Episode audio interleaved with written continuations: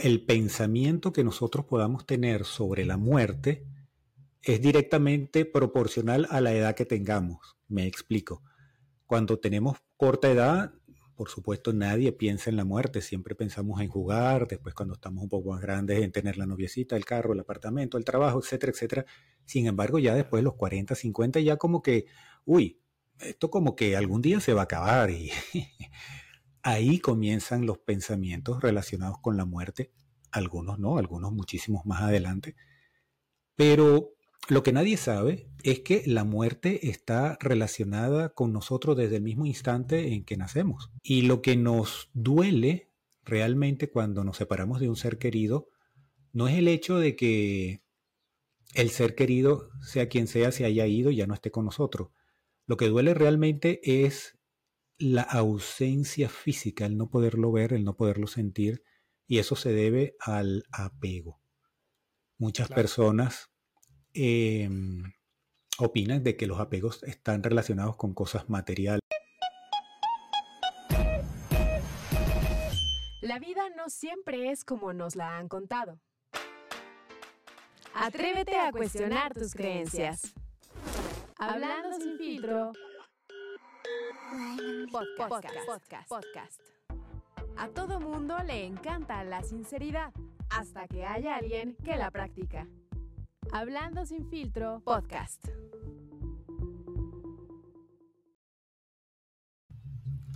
Bienvenidos a su podcast favorito, Hablando sin filtro. Yo soy Carlos Camacho y bueno, pues hoy tengo un gran invitado. Me acompaña desde España Joaquín Pérez. Joaquín, ¿cómo estás? Bienvenido. Muy bien, Carlos. Gracias por tu invitación a tu programa y bueno, encantado de poder compartir eh, todo lo que he logrado aprender en esta vida con tu audiencia. No, muchas gracias eh, por, aceptar también, Joaquín. Ahí eh, yo, conocí a Joaquín en, redes, vi su trabajo. Y hoy vamos a hablar, amigos, de un tema bastante interesante que creo que a muchos nos da miedo abordarlo, que muchos lo hemos enfrentado también, ¿no? Desprendernos de, de un ser querido, el tema de la muerte, Joaquín.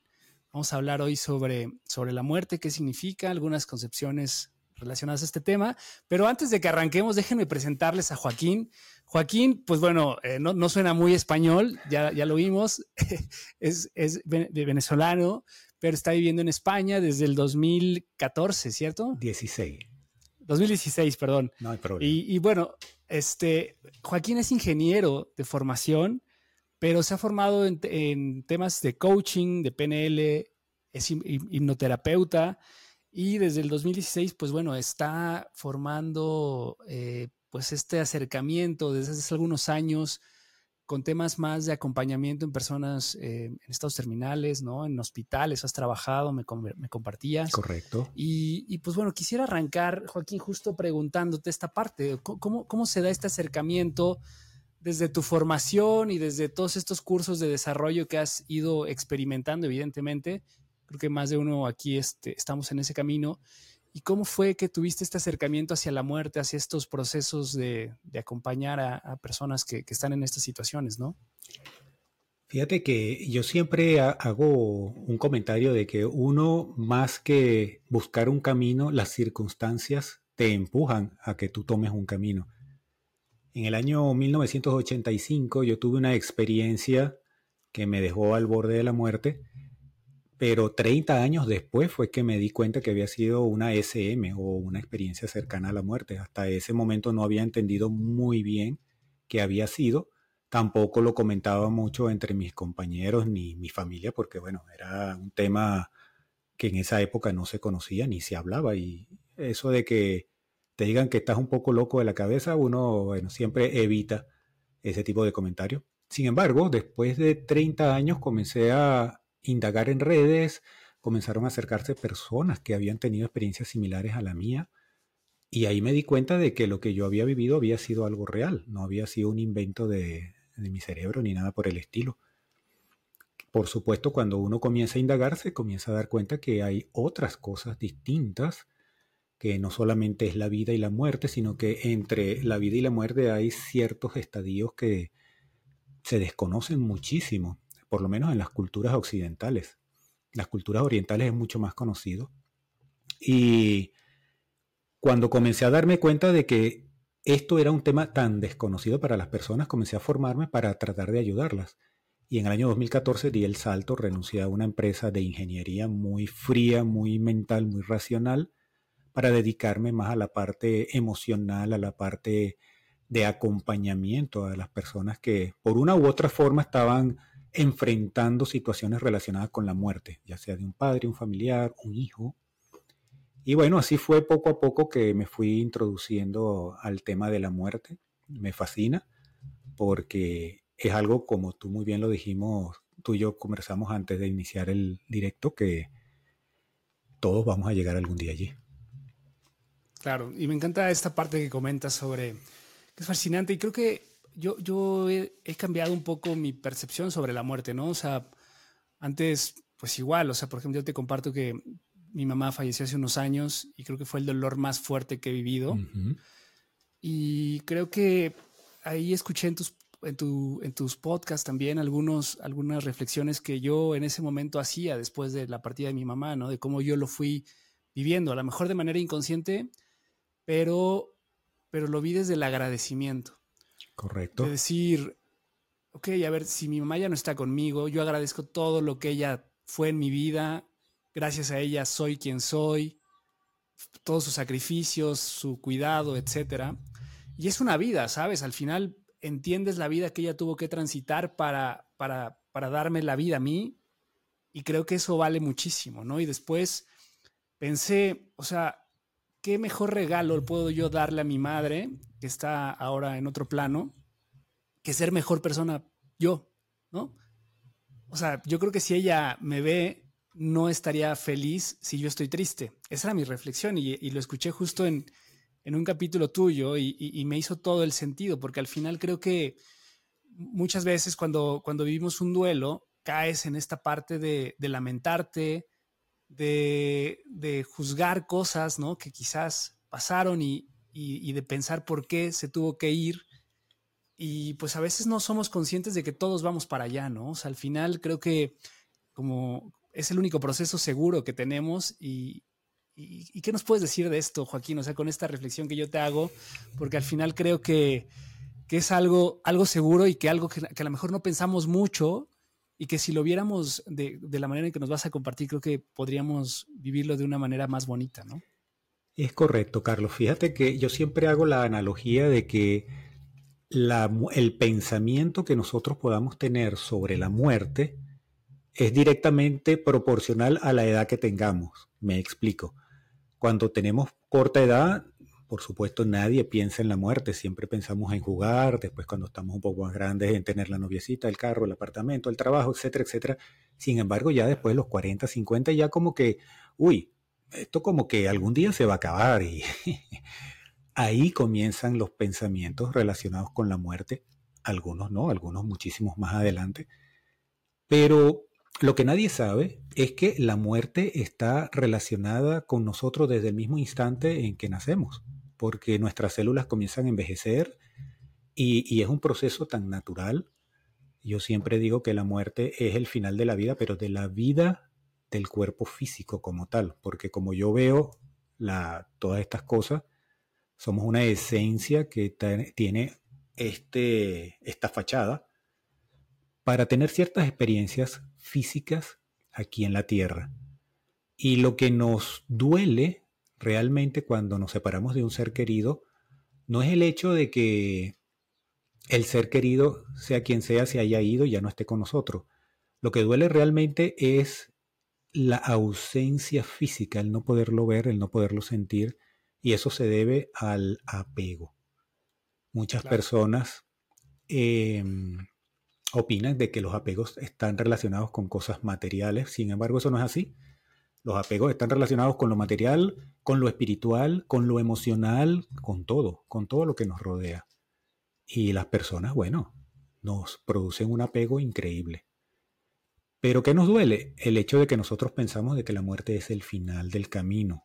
Entonces, claro, si nosotros lo comenzamos a ver de una manera totalmente diferente, como que, bueno, la muerte es simple y llanamente un pequeño tránsito en una gran existencia que tiene nuestro espíritu, nuestra esencia como lo quieras llamar, dependiendo de las culturas, ya, ya la concepción cambia de la muerte, ya, ya no es el final de algo, sino es un tránsito, es un pequeño paso que has dado y, y sigue, la, la, la vida sigue como tal. Claro. Oye, Joaquín, y justo creo que el problema también a veces son, como tú lo compartías, ¿no? estas fases de la vida en donde creemos que vamos por fases precisamente y que esas fases se definen en el tiempo humano, como nosotros lo concebimos, ¿no? Correcto. Y aquí justo es, pues, y por eso duele tanto a veces el, desprenderte, ¿no? O sea, me, vinieron tantas ideas ahora que estás compartiendo esto. Y yo de repente cuando hago preguntas ah, me, me de un tema a otro, perdóname. No, no, adelante. Eso, esto es lo bonito de, de, este tipo de conversaciones.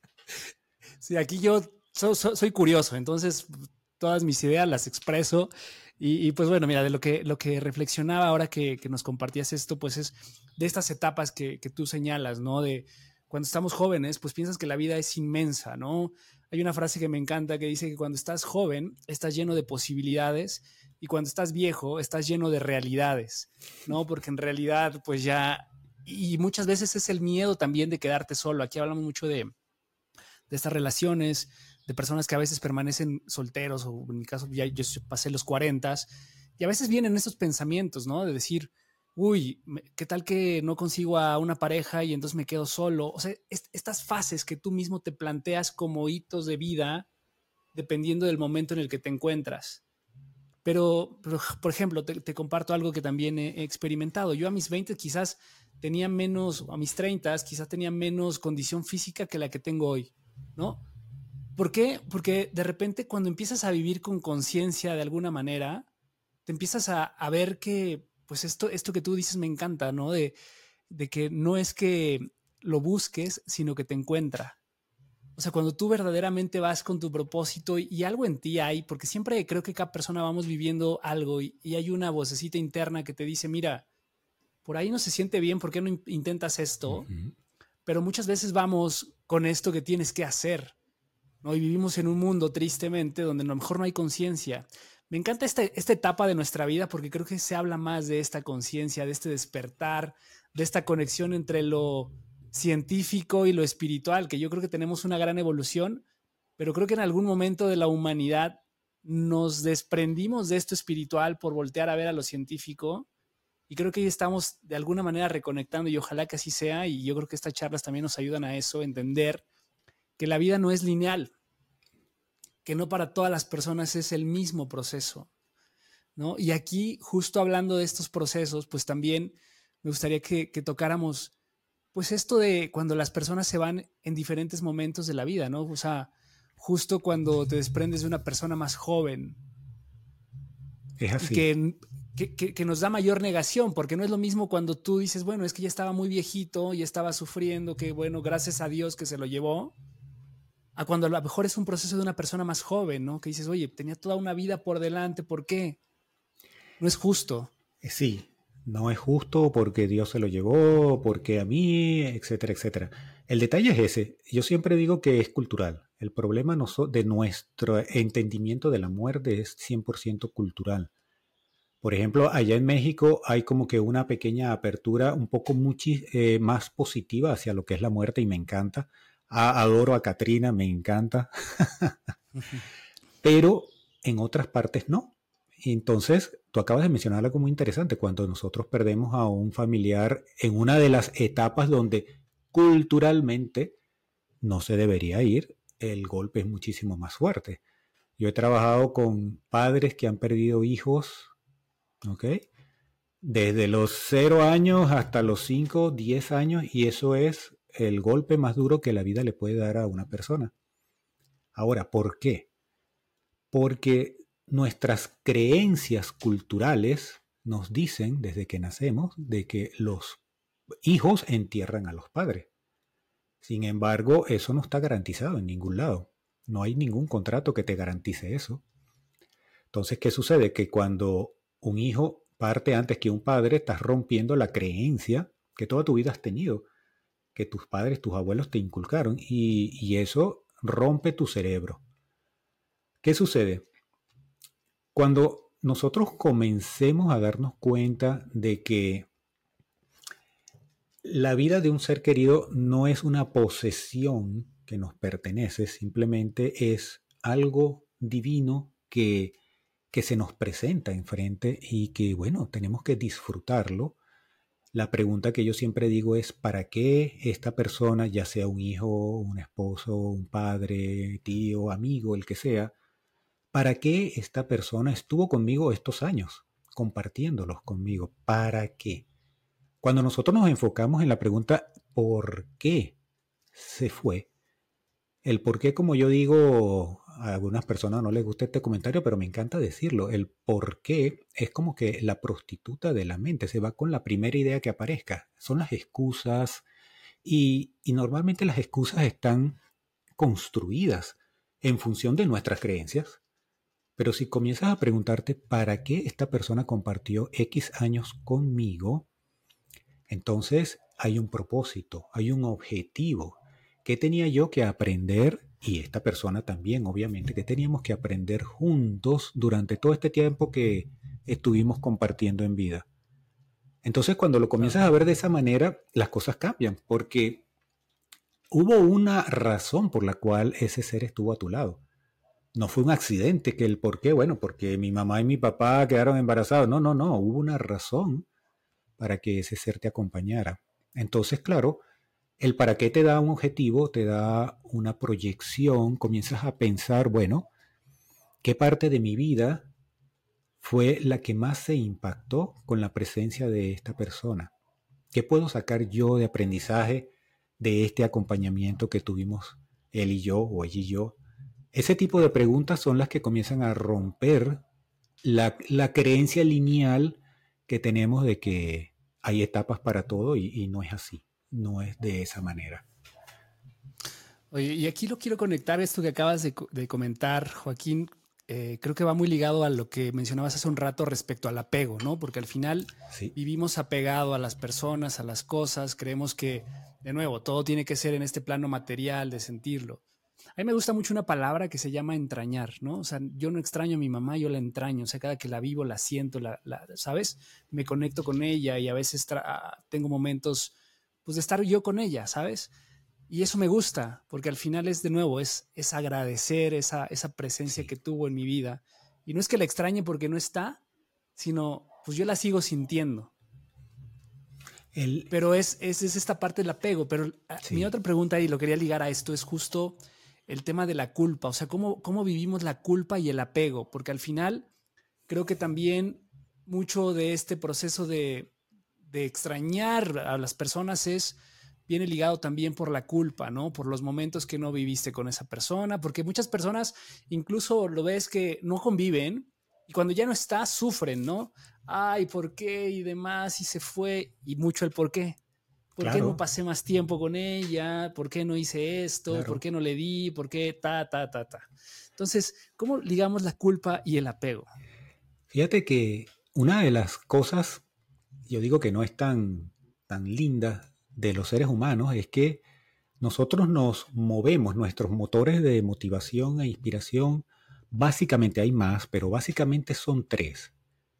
El miedo, la culpa y aunque no lo creas, el amor está de último.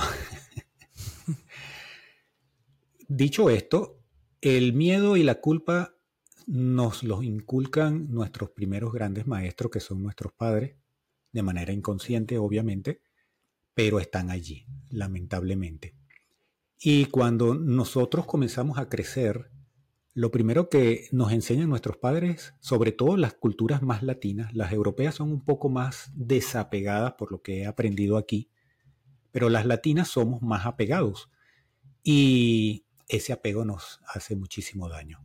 ¿Por qué? Porque lo que tú acabas de decir, nosotros comenzamos a tener una vida empujados en gran mayoría por el miedo, por la culpa, y eso lamentablemente nos hace apegarnos demasiado a las cosas y a las personas. Y bueno, cuando la persona decide irse, queda un gran vacío en nuestro corazón porque en el fondo nosotros amamos a esa persona aunque externamente nos peleemos todos los días, pero es imposible para nosotros poder tener una una sinceridad emocional con nosotros mismos, no con la otra persona, sino con nosotros mismos de poder hablar claramente, expresar qué es lo que está pasando, por qué nos sentimos mal con esas personas, de tal manera de poder limar el camino. En función de eso, las cosas cambiarían muchísimo. En eh, todo lo contrario es lo que hacemos. Comenzamos a, a pelear abiertamente. Nunca tenemos espacios de reflexión para conversar. Y bueno, cuando llegan las cosas, vienen los arrepentimientos, que no es más que culpa. Y bueno, ahí surge el miedo a quedarse solo, miedo a la soledad. Ya no tengo a mi madre, ya no tengo a mi hijo, no tengo a mi esposo, mi esposa, X. Y una de las cosas que aprendí cuando, y disculpa que, que mezcle yo también los temas, cuando trabajé con... Este espacio. Sí, sí, sí. Cuando trabajaba con los enfermos terminales, era que yo hacía un ejercicio muy bonito. Evidentemente las personas que permitían que se hiciera ese ejercicio, porque no todos estaban abiertos, y era comenzar a hablar de la vida, de cómo había sido su vida, qué cosas le hubiera gustado hacer, qué cosas les hubiera gustado cambiar. Y en muchísimas oportunidades, Carlos, salía el comentario de que me encantaría perdonar a tal persona o me encantaría que tal persona me perdonara. ¡Wow! ¡Qué belleza! Porque nunca es tarde para tú sentirte libre de ese peso, de esa mochila cargada de piedras, de una culpa. Y bueno, y se hacían las gestiones y venía la persona y bueno, se hacía un acto muy bonito y la persona le cambiaba el rostro, se veía más rozagante, más, más alegre, más bonita, nada más por el hecho de perdonar o sentirse perdonado. Increíble. Entonces yo, yo me pregunto, ¿es tan difícil hacer eso en vida, así como estamos tú y yo hablando aquí, de sentarnos y irnos a tomar un café y vamos a perdonarnos? Mira, este, mira, pasó, pasó, bueno, no hay problema, vamos a arreglarlo. Podemos hablar. E, es tan, tan lindo hacer ese proceso y repito, no por la otra persona, sino por el hecho de tener una sinceridad emocional con uno mismo, de sentirse bien, de quitarse esas piedras que tienes atrás en esa mochila que no te deja, estás así todo, todo encorvado del peso que tienes atrás.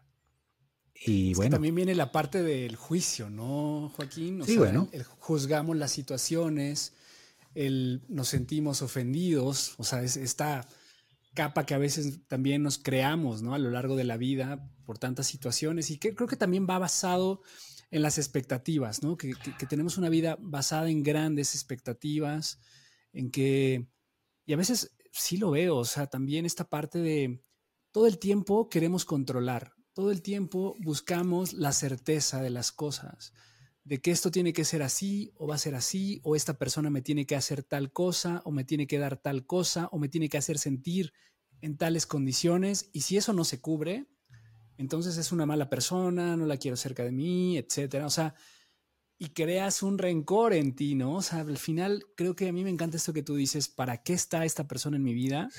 Agradecer cada una de las circunstancias, desprenderte del juicio, que eso es, o sea, te lo cuento y parece muy sencillo, ¿no? Es muy hippie, muy, muy onda de hay que hacerlo, ya todos seamos amigos y no todos pasa agarraditos de la mano.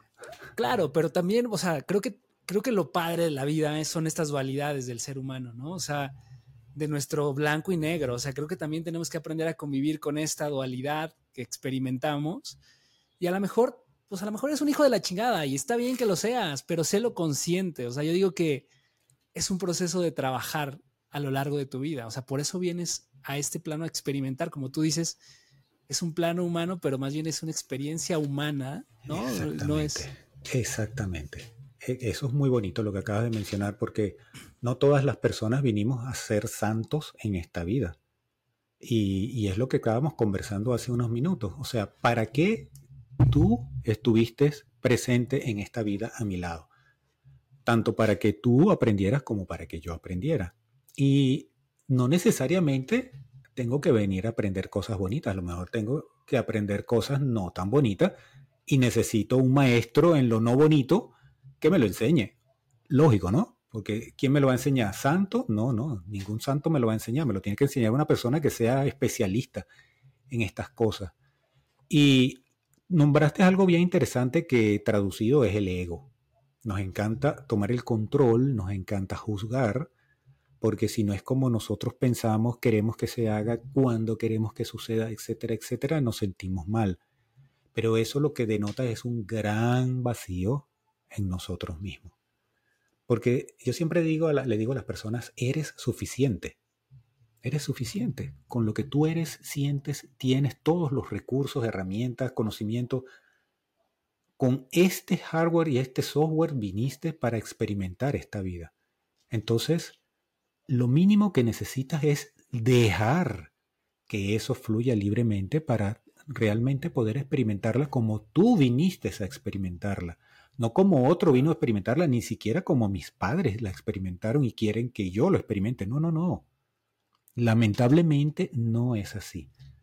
No es así. Y, y bueno, cuando las cosas no suceden como uno quiere, bueno, se molesta. Pero nuevamente es es cuestión de desconocer todas estas cosas porque si nosotros dejáramos que todos siguieran viviendo su vida como la quieren vivir, wow, esto sería diferente.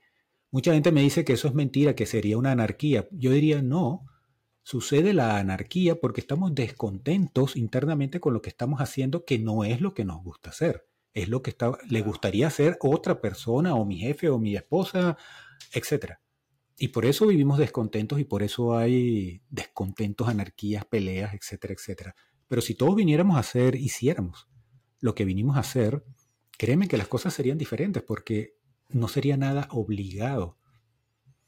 Entonces viviríamos una vida mucho mejor. Por ejemplo, esta parte de los frameworks de repente, ¿no? De cómo entendemos las situaciones mm, que existen, ¿no? O sea, también usar las reglas, incluso las reglas sociales, ¿no? De, qué tienes que hacer en tu vida para tener una vida plena, o sea, encontrar la familia, encontrar, o sea, también como que buscamos estos hitos de certeza, de seguridad, de estabilidad. Y, por ejemplo, hoy vemos un mundo en el que hay tanta diversidad. O sea, por ejemplo, ¿cómo ves esta evolución también, hablando de lo que hoy estamos experimentando en términos de de esto y a lo mejor lo quiero ligar a lo que me comentabas hace un rato de lo que viviste con, enfermos terminales, ¿no? De que te compartían de qué se arrepentían o de qué cosas este, a lo mejor no estaban tan bien en su vida. Sea, ¿cómo podrías hoy entender esta evolución de las nuevas generaciones o de estas personas que hoy estamos eh, experimentando cosas distintas fuera de estos frameworks que nos hemos planteado como sociedad, que nos han dicho que es correcto? Sí, yo siempre he dicho que estos frameworks, como tú los llamas, son etapas de evolución cultural. ¿Y qué significa eso? Que antes nosotros teníamos eh, ciertas etapas. Nacemos, eh, nos educamos en una buena escuela, tenemos una novia, una esposa, un trabajo, un buen trabajo, eh, hijos, casa y morimos. Muy, muy lineal hoy estamos experimentando cosas adicionales. Y tú me dices, bueno, estamos experimentando fuera de estos frameworks. Y, créeme que puedo darte la razón en el sentido de que estamos experimentando cosas diferentes a lo que experimentaron nuestros padres o nosotros mismos. Pero son frameworks culturales nuevamente, simplemente evolucionados. No ha cambiado nada. Lo que ha cambiado es la forma de ver las cosas porque muchas de las cosas que está experimentando la sociedad moderna, de una u otra manera se experimentaba antes, solo que ahorita hay más apertura, ahorita hay distintos puntos de vista, distintos tipos de apoyo, entonces, bueno, la gente se siente como que más, entre comillas, libre. Pero, ¿qué sucede realmente? ¿Lo estás haciendo porque tú quieres hacerlo o porque quieres adaptarte a ese patrón social? Y ahí viene la gran pregunta, porque de repente te pregunto a ti o me preguntan a mí con un poco más de evolución de vida, por llamarlo de alguna manera, y podemos tener un criterio bien formado para poder dar una respuesta. Pero cuando le preguntas a un niño que está entrando dentro de esta nueva sociedad, ¿tú crees que ese niño tiene una, un patrón o un criterio bien formado de lo que está viviendo? Yo lo dudo lo dudo. ¿Y por qué lo dudo? Porque cada vez estamos más desconectados de nosotros. Y con esto no me refiero a los móviles o los celulares, que, sí es cierto, pero me refiero de nosotros mismos, de nuestra parte espiritual. a medida que tú vas retrocediendo en el tiempo, te vas dando cuenta de que antes había mucha religiosidad, ¿ok? Cosas, actos ligados a las religiones. Y bueno, las personas eran muy religiosas. Después, bueno, comenzó a surgir la espiritualidad, el New Age y ese tipo de cosas, más hacia adentro. Y bueno, hubo un cambio de la sociedad en algunas personas muy importante. Pero ahorita estamos otra vez como que rebotamos y estamos otra vez despegándonos totalmente. Ahorita todo lo que vemos a nivel social, cultural, es cada vez más despegado de la parte espiritual. Más tecnología, más metaversos, más de lo que todo, de lo que tú quieras. Pero realmente la conexión espiritual está allí. Yo, yo lo veo muy, muy lejos de la parte espiritual.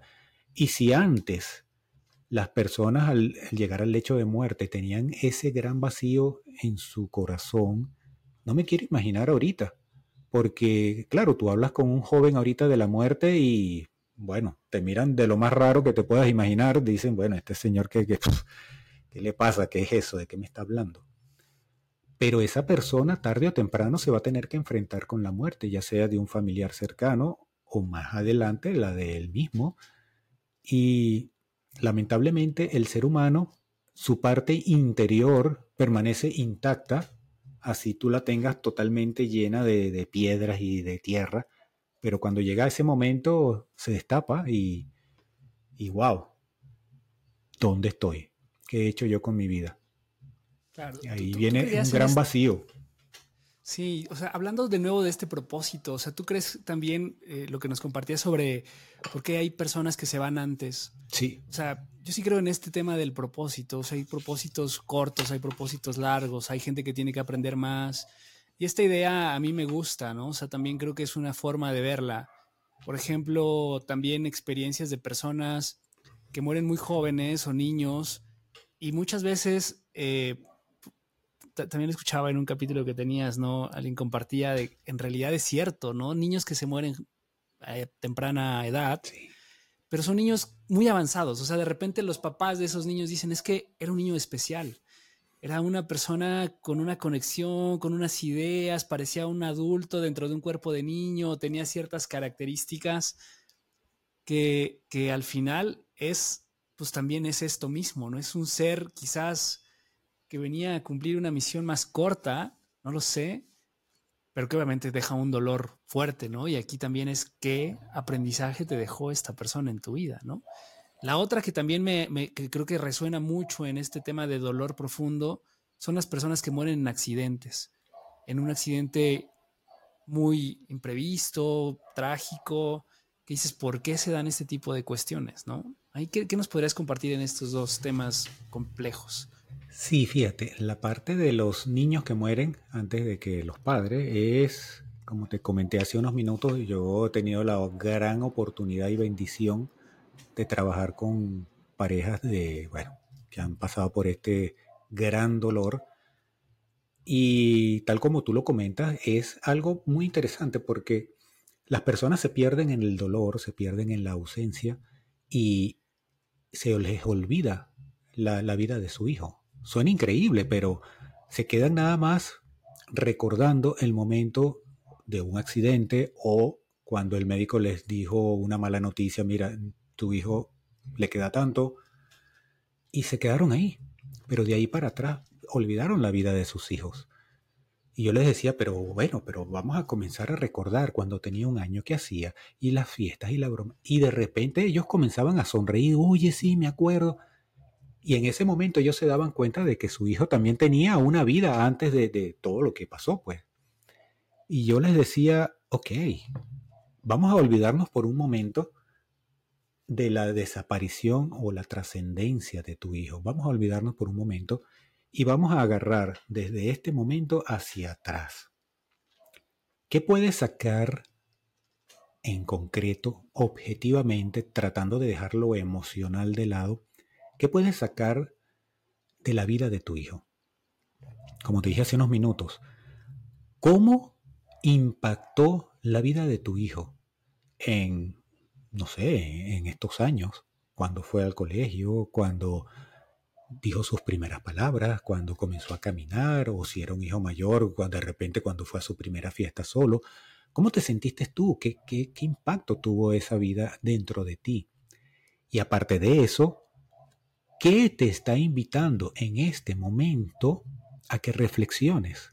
O sea, ¿cómo has tú llevado la vida durante su ausencia y durante el momento que él estuvo vivo? Eh, ¿Cómo fuiste tú como padre o como madre con ese hijo?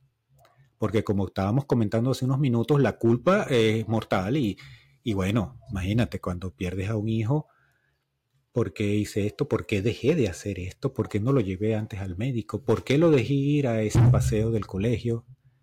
Y bueno, la culpa te consume. Pero independientemente de eso, olvídate de eso y comienza a preguntarte, o sea, ¿cuál fue el impacto? ¿Cuál fue mi, mi participación con mi hijo? ¿Estuve allí? ¿Estuve ausente? ¿No le prestaba atención o le prestaba mucha atención? ¿O cómo fue mi relación de pareja?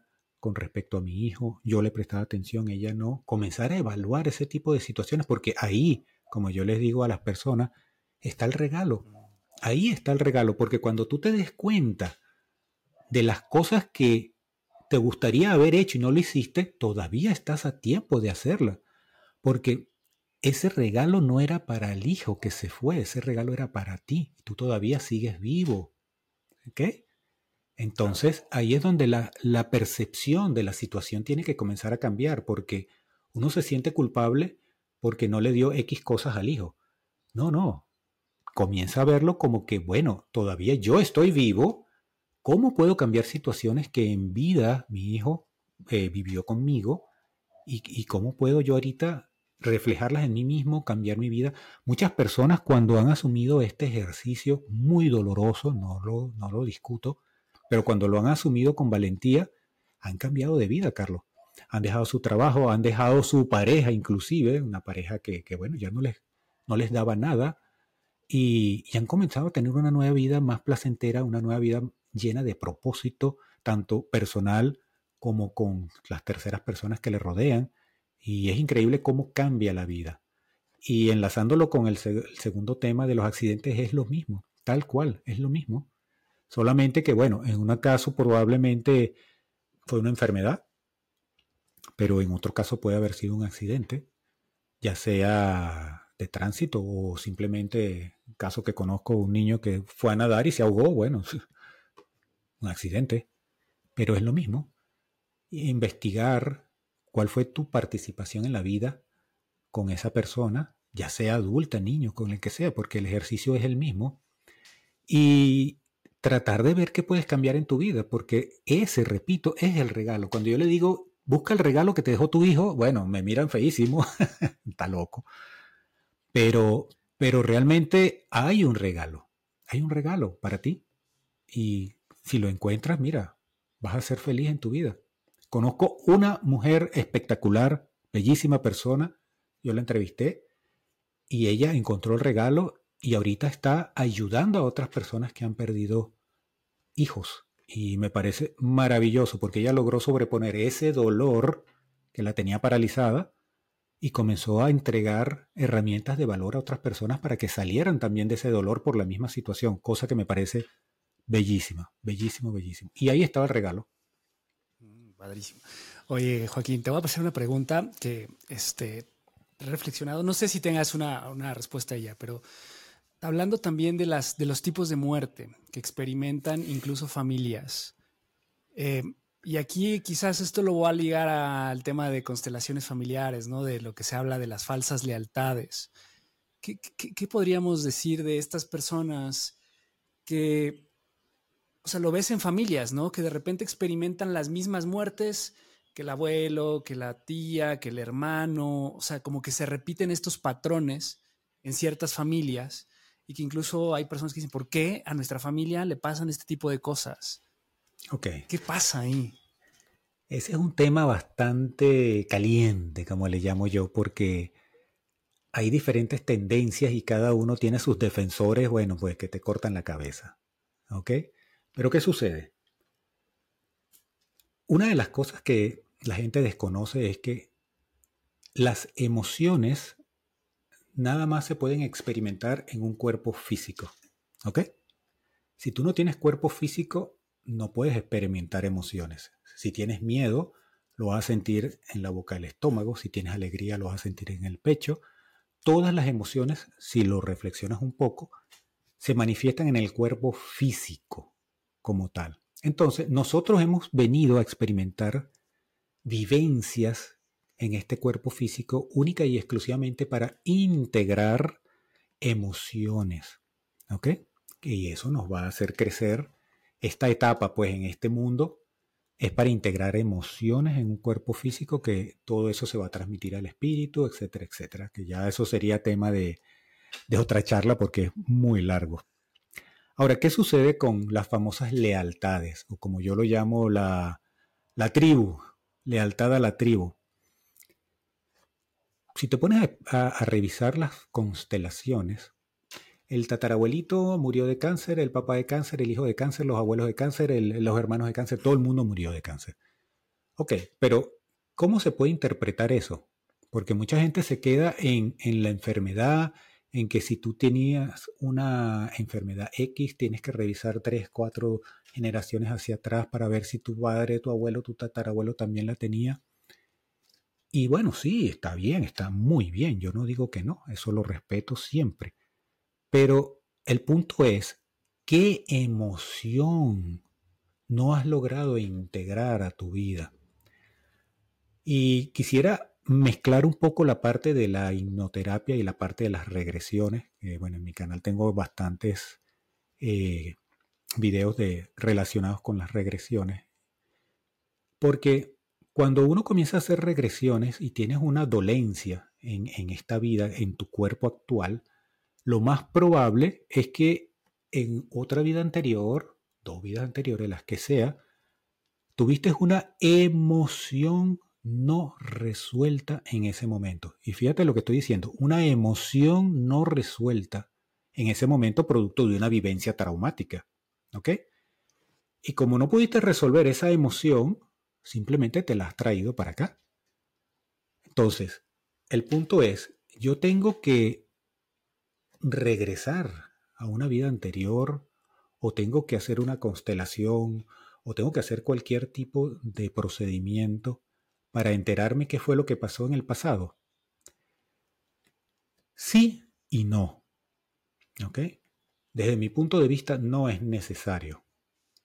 ¿Y por qué? Porque si tú logras detectar cuál es el problema que tienes aquí y a través de ciertos procedimientos logras identificar las emociones que te produce eso que estás sufriendo en este momento, con toda seguridad, Carlos, allí vas a encontrar la respuesta del problema. Y si trabajas esa emoción a través de otros procedimientos y la logras integrar a tu vida, esa dolencia con toda seguridad va a ir desapareciendo. No digo que instantáneamente ni milagrosamente, pero a medida que tú comiences a integrarlo, a entenderlo, asimilarlo, aceptarlo, esa dolencia va a ir desapareciendo casi que milagrosamente. Ok. Qué interesante. Sí. Oye, eh, repito, este, respeto, respeto todas las tendencias, pero bueno. Eh, no, a mí es que me llama mucho la atención. O sea, en realidad es hay tantos temas y creo que ahora nos hemos enfocado a cómo vemos la muerte de otros, ¿no? De desprendernos de esta parte del duelo. Quiero hacer un pequeño vuelco también para entender esta parte de cómo vemos la muerte de nosotros y cómo vamos preparándonos también y cómo lo asumimos eh, hacia, hacia futuro, ¿no? De alguna manera, este, que también es un proceso muy, muy, muy fuerte, ¿no? Verte muerto, verte, o sea, yo te lo comparto y hasta siento algo raro, ¿no? Entonces, este, ¿qué nos puedes decir de esto? Fíjate, eh, muy interesante tu pregunta porque tal cual lo acabas de describir, siempre nos enfocamos en la muerte de los demás porque, bueno, los demás son los que se mueren, yo no. Hasta que no me muera, los demás son los que se mueren. Pero, ¿qué podemos hacer nosotros para prepararnos? Porque algún día nos va a tocar la puerta y bueno, ajá, toca la puerta y abriste, wow, hola, aquí está, y listo, se acabó. Fíjate que yo hago un ejercicio que produce bastante, ¿cómo diría? impresión. ¿Ok?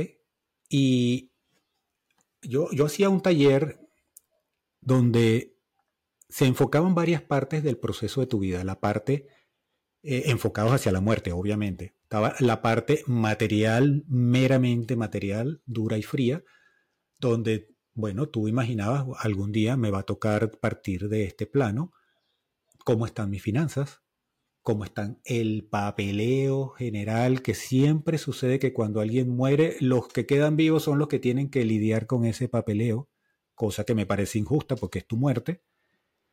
Y arreglar todo, dejar todo arreglado en vida, todo arreglado en vida, por favor. O sea, no le dejemos ese, eh, como decimos en mi país, no le dejemos ese muerto a los vivos porque es, es bien injusto.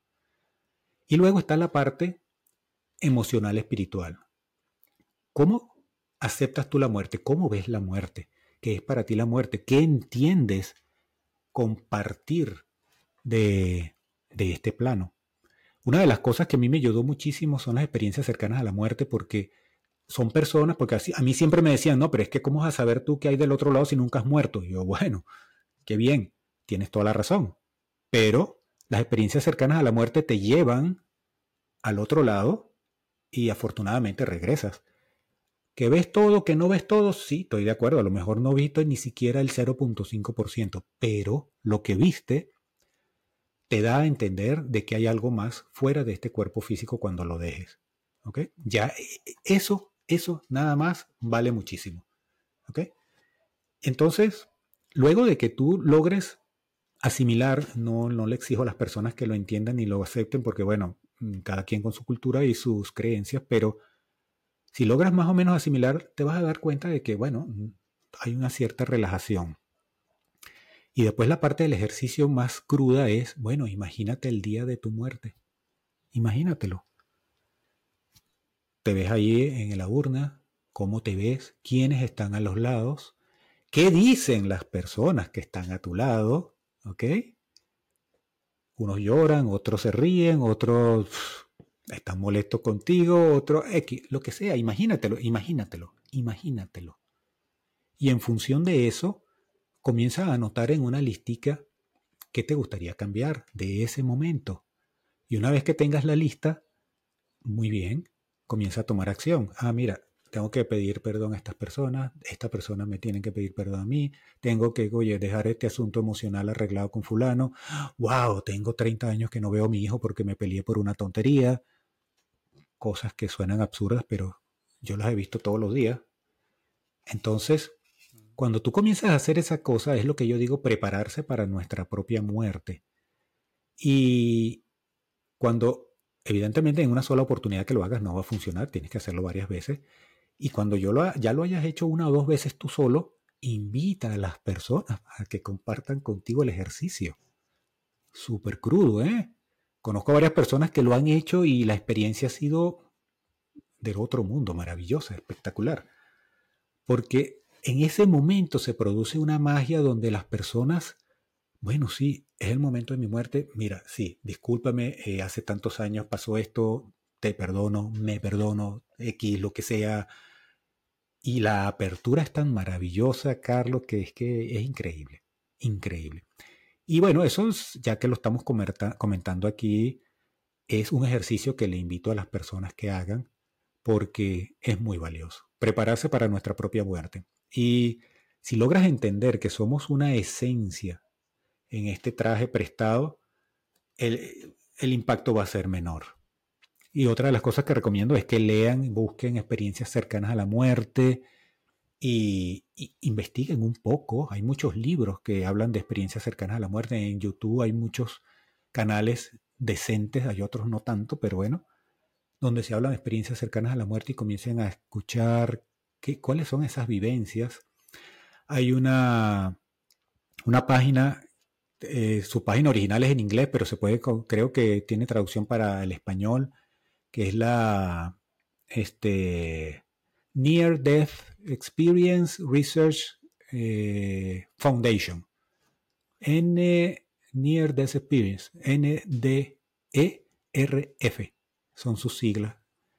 Y ahí van a encontrar miles miles, miles de casos de experiencias cercanas a la muerte documentados y hay una sección donde están casos comprobados. E, es, increíble, Carlos. Yo se lo recomiendo a las personas porque eso abre mucho la, la mente para dejar las tonterías que tenemos.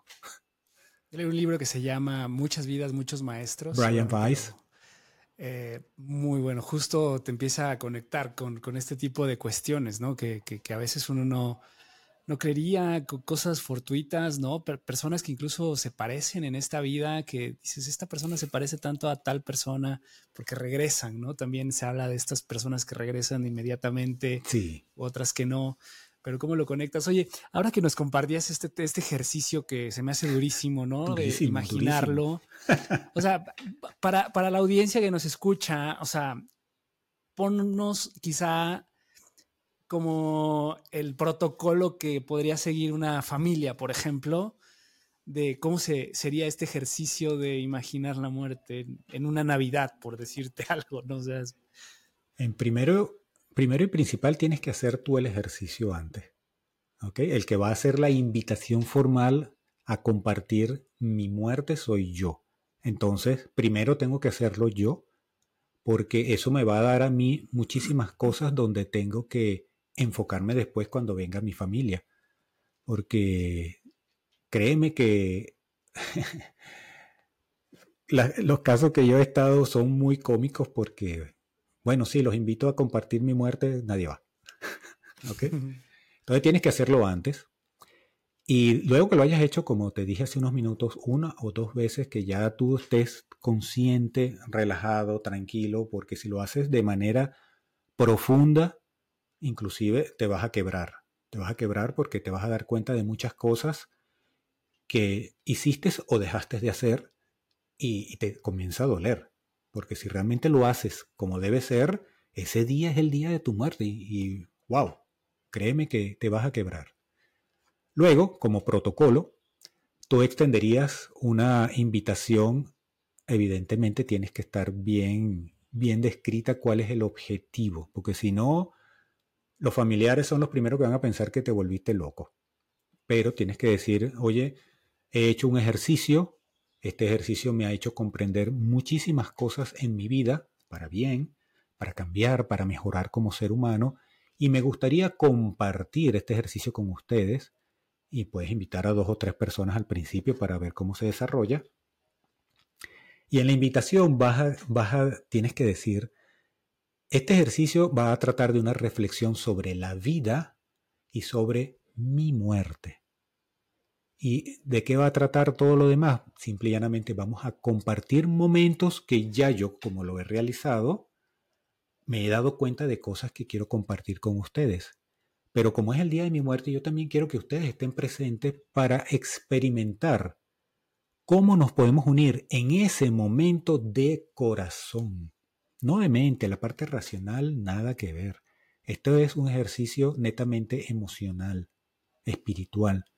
Entonces, en la invitación tiene que decir esto, que esto es para compartir en ese momento reflexiones que nos hagan a todos los participantes reflexionar sobre nuestras propias vidas, de tal manera de poder llegar a nuestras propias muertes de una manera mucho más equilibrada, mucho más sana emocionalmente y más divertida, ¿por qué no? O sea, no es lo mismo llegar a la muerte con una mochila llena de piedras de tanta culpa que llegar alegre, suelto, totalmente diferente. Es algo muy bonito. Claro, y creo que hasta liberas también a las personas. Claro, es que eso es lo bonito, eso es lo bonito. en las experiencias que tuve con, disculpa que te interrumpa, Carlos, en las experiencias que tuve con los pacientes terminales, justamente eso era lo bonito, cuando las personas lograban eh, sacarse esa culpa de encima, uff, hasta sonreían, increíble. Claro, claro, porque al final es, o sea, te dejo, pero quiero que sigas viviendo, ¿no? O sea, claro. cómo vivo mi muerte y cómo no te aprisiono de un sentimiento que en realidad, pues, pues no va, ¿no? Y también tú te vas, como, como dices, vas preparando para ese momento que eventualmente va a llegar. O sea, creo que eso es lo único seguro que tenemos en esta vida, ¿no? Sí.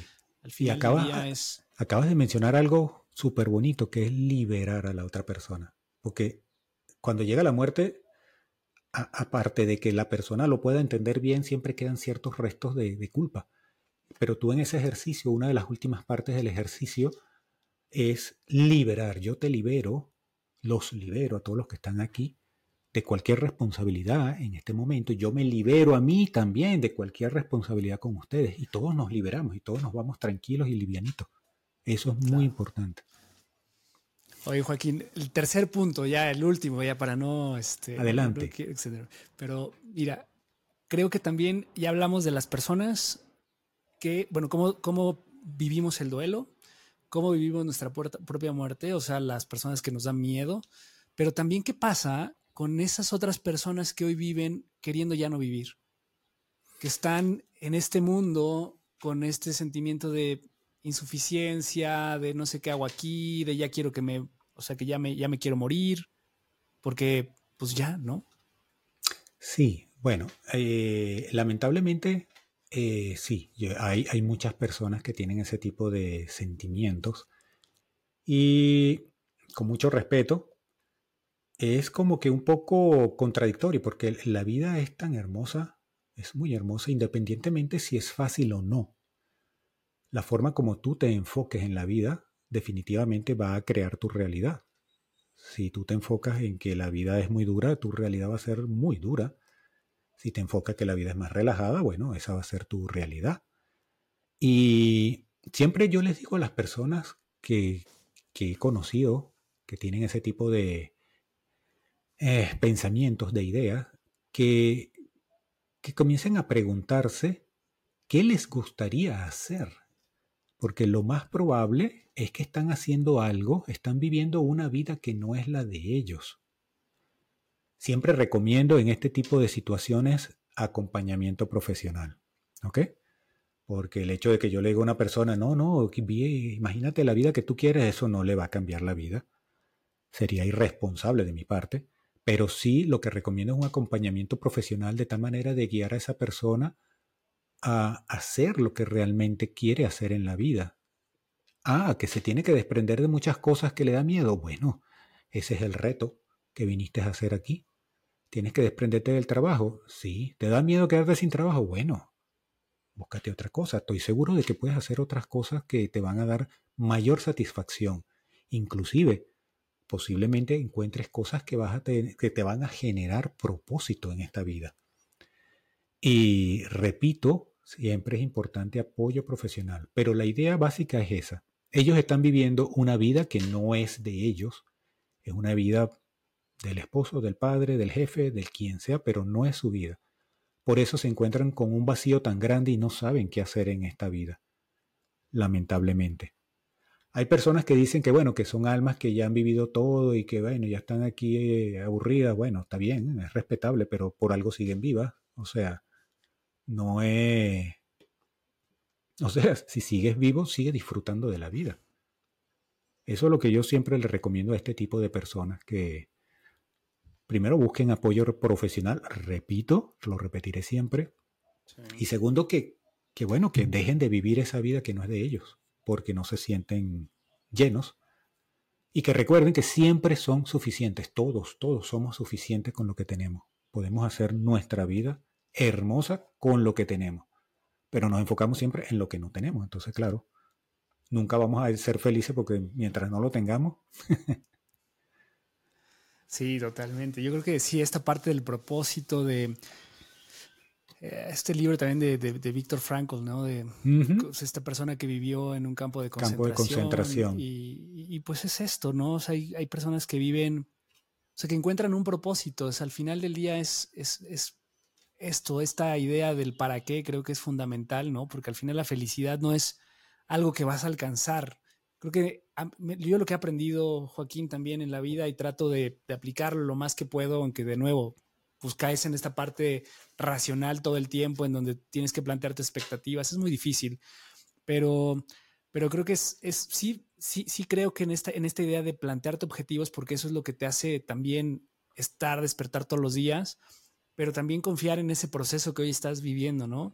Aprender a que la vida también tiene estos twists, de que probablemente no sea como lo imaginaste, pero esto que hoy estás viviendo te va a llevar al lugar correcto en algún momento y lo vives y lo aceptas y aprendes a justamente encontrar este sentido de vida, ¿no? Este, este logos que, que al final eh, desarrolló Víctor Frankl, que es, si tú le encuentras un sentido ante las situaciones más adversas, si estás aquí, es que pues algo todavía tienes que hacer, para algo estás aquí, encuéntralo, vívelo, disfrútalo y, y pues trata de ayudar a los demás. Yo creo que también algo clave en todo esto es, y que esta conversación creo que lo hemos abordado mucho, ¿no?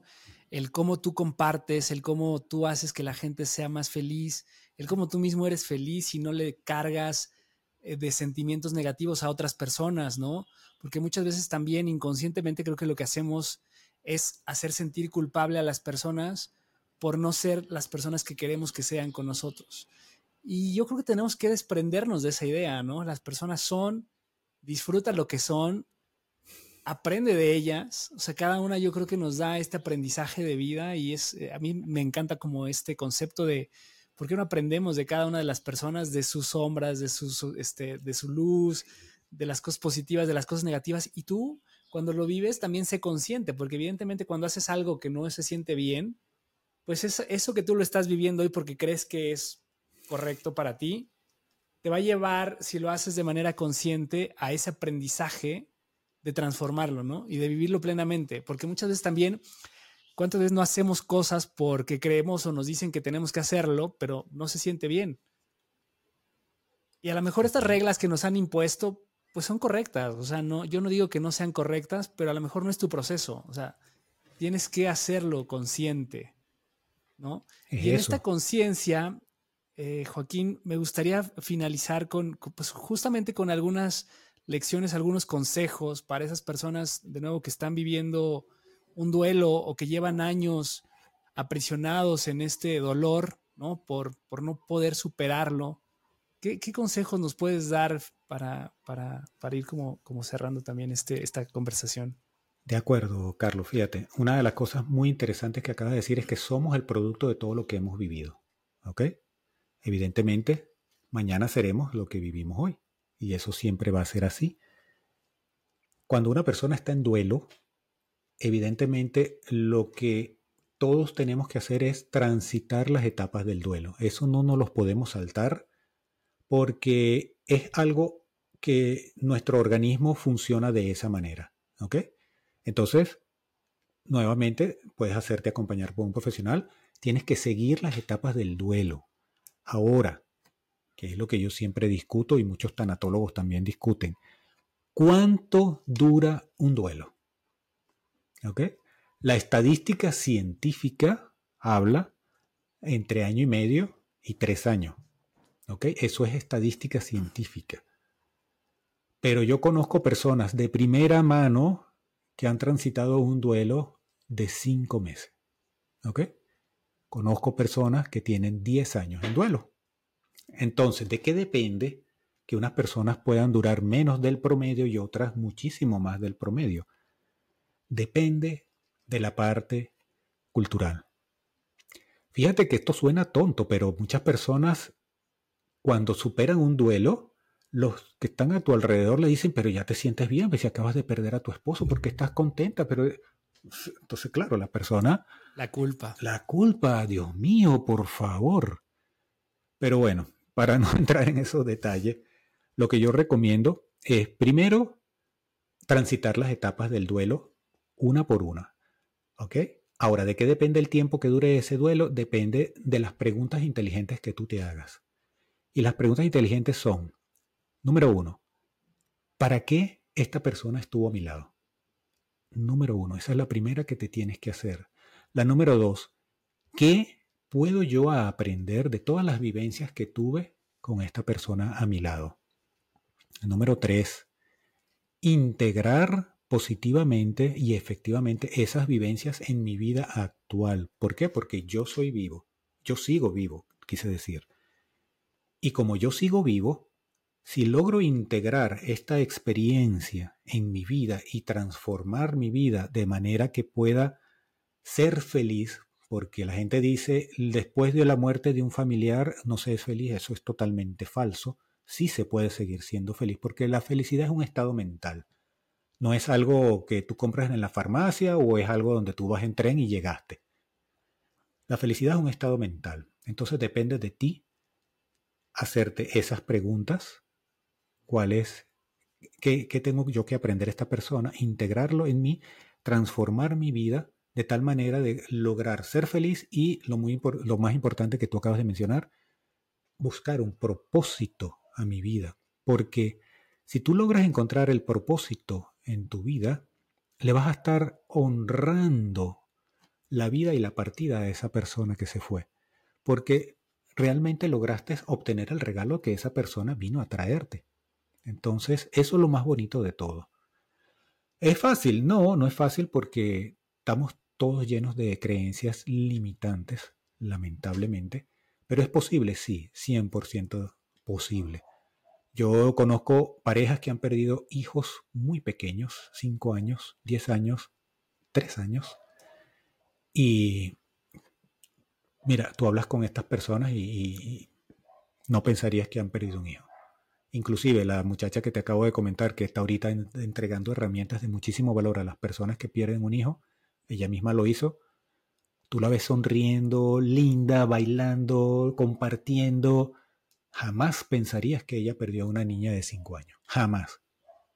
Entonces, eso es lo bonito realmente de superar el duelo. Y repito, y disculpa que, corrija, eh, no se supera el duelo, se integra el duelo, que es diferente. Tienes que integrarlo, porque nunca vas a superar que la persona no esté, porque un día en Navidad ves la foto de tu hijo, wow, te vas a acordar a tu hijo. Eso es imposible que no lo hagas. Se te puede salir las lagrimitas, claro que sí. Pero si tú lo integras, eso es una parte de tu vida. Como tú acabas de mencionar, la parte de la oscuridad, todos tenemos nuestra parte de oscuridad. Tienes que aceptarlo. ¿Eso te hace mejor persona, peor persona? No, ese eres tú. Acéptalo. Eso, esos serían mis consejos para una persona que está ahorita transitando un duelo. Y si no lo está transitando, enhorabuena, si algún día tiene que hacerlo, este, aplicar esas preguntas inteligentes que yo llamo. Ok.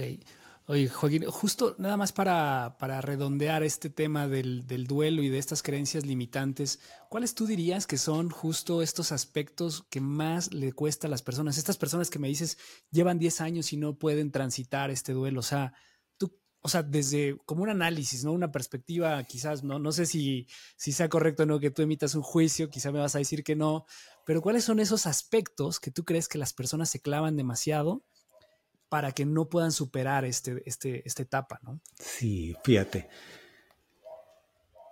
Algo muy personal y particular, ¿ok? Porque hay mucha literatura escrita al respecto, pero bueno, de algunas difiero. La número uno es no sentirse suficiente. Una persona que en su vida tuvo mucha dependencia y apego a la pareja, a la madre, a la pareja, a un hijo, y nunca se sintió suficiente, no logró vivir su propia vida al lado de esta persona, va a tener un duelo bastante largo y doloroso, porque va a estar sufriendo la ausencia, como llamo yo.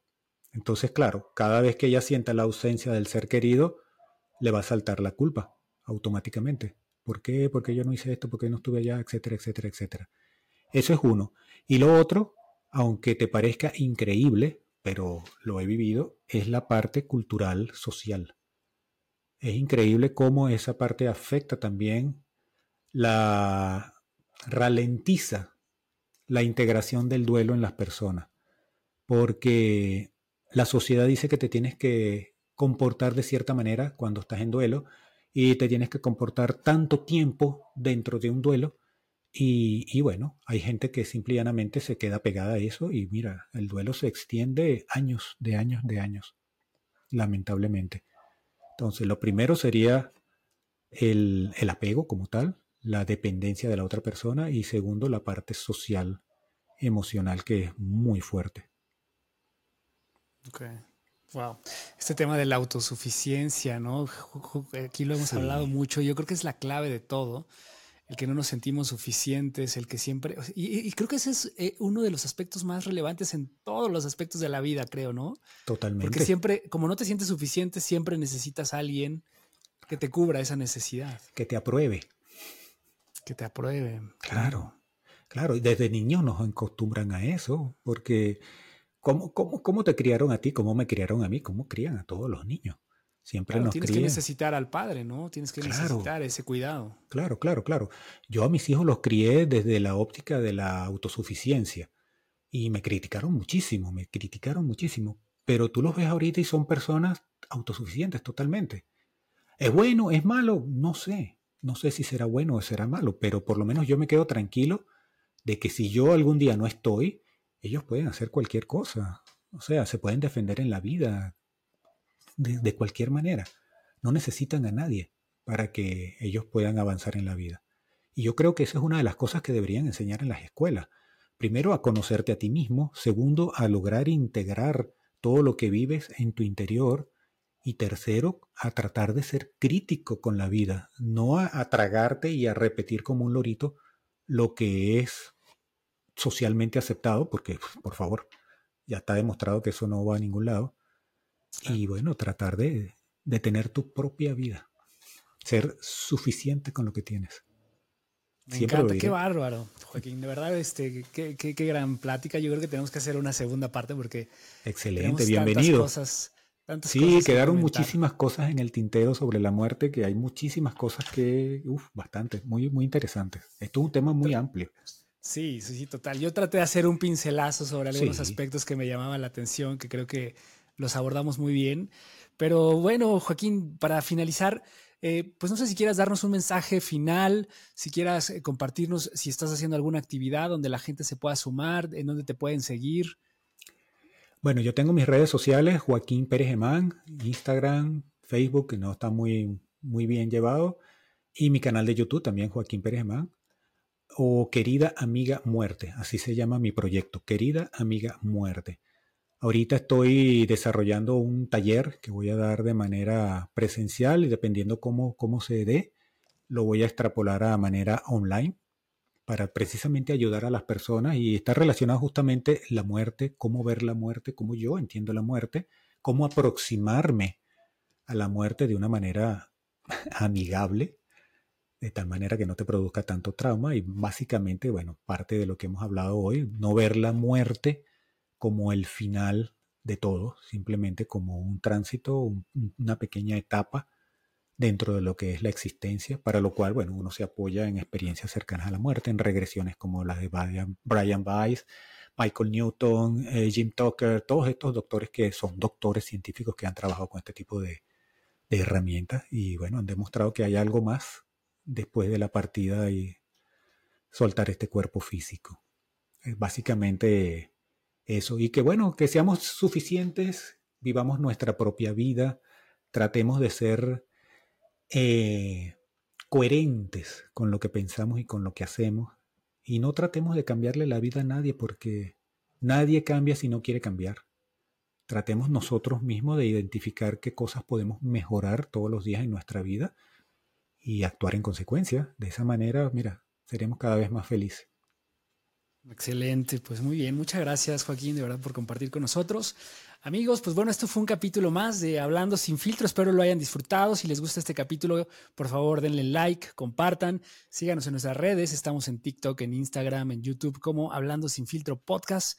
Ahí me pueden seguir como yo, Carlos Home, igual en, en Instagram. Y pues nos vemos la próxima semana. Pero antes, vamos a despedir a Joaquín, se merece. Gracias, Muchísimas gracias, Carlos. De verdad que sí, muy agradecido por tu invitación y bueno, feliz tarde y muchas gracias a todos tus oyentes. Muchas gracias, Joaquín. Chao, amigos.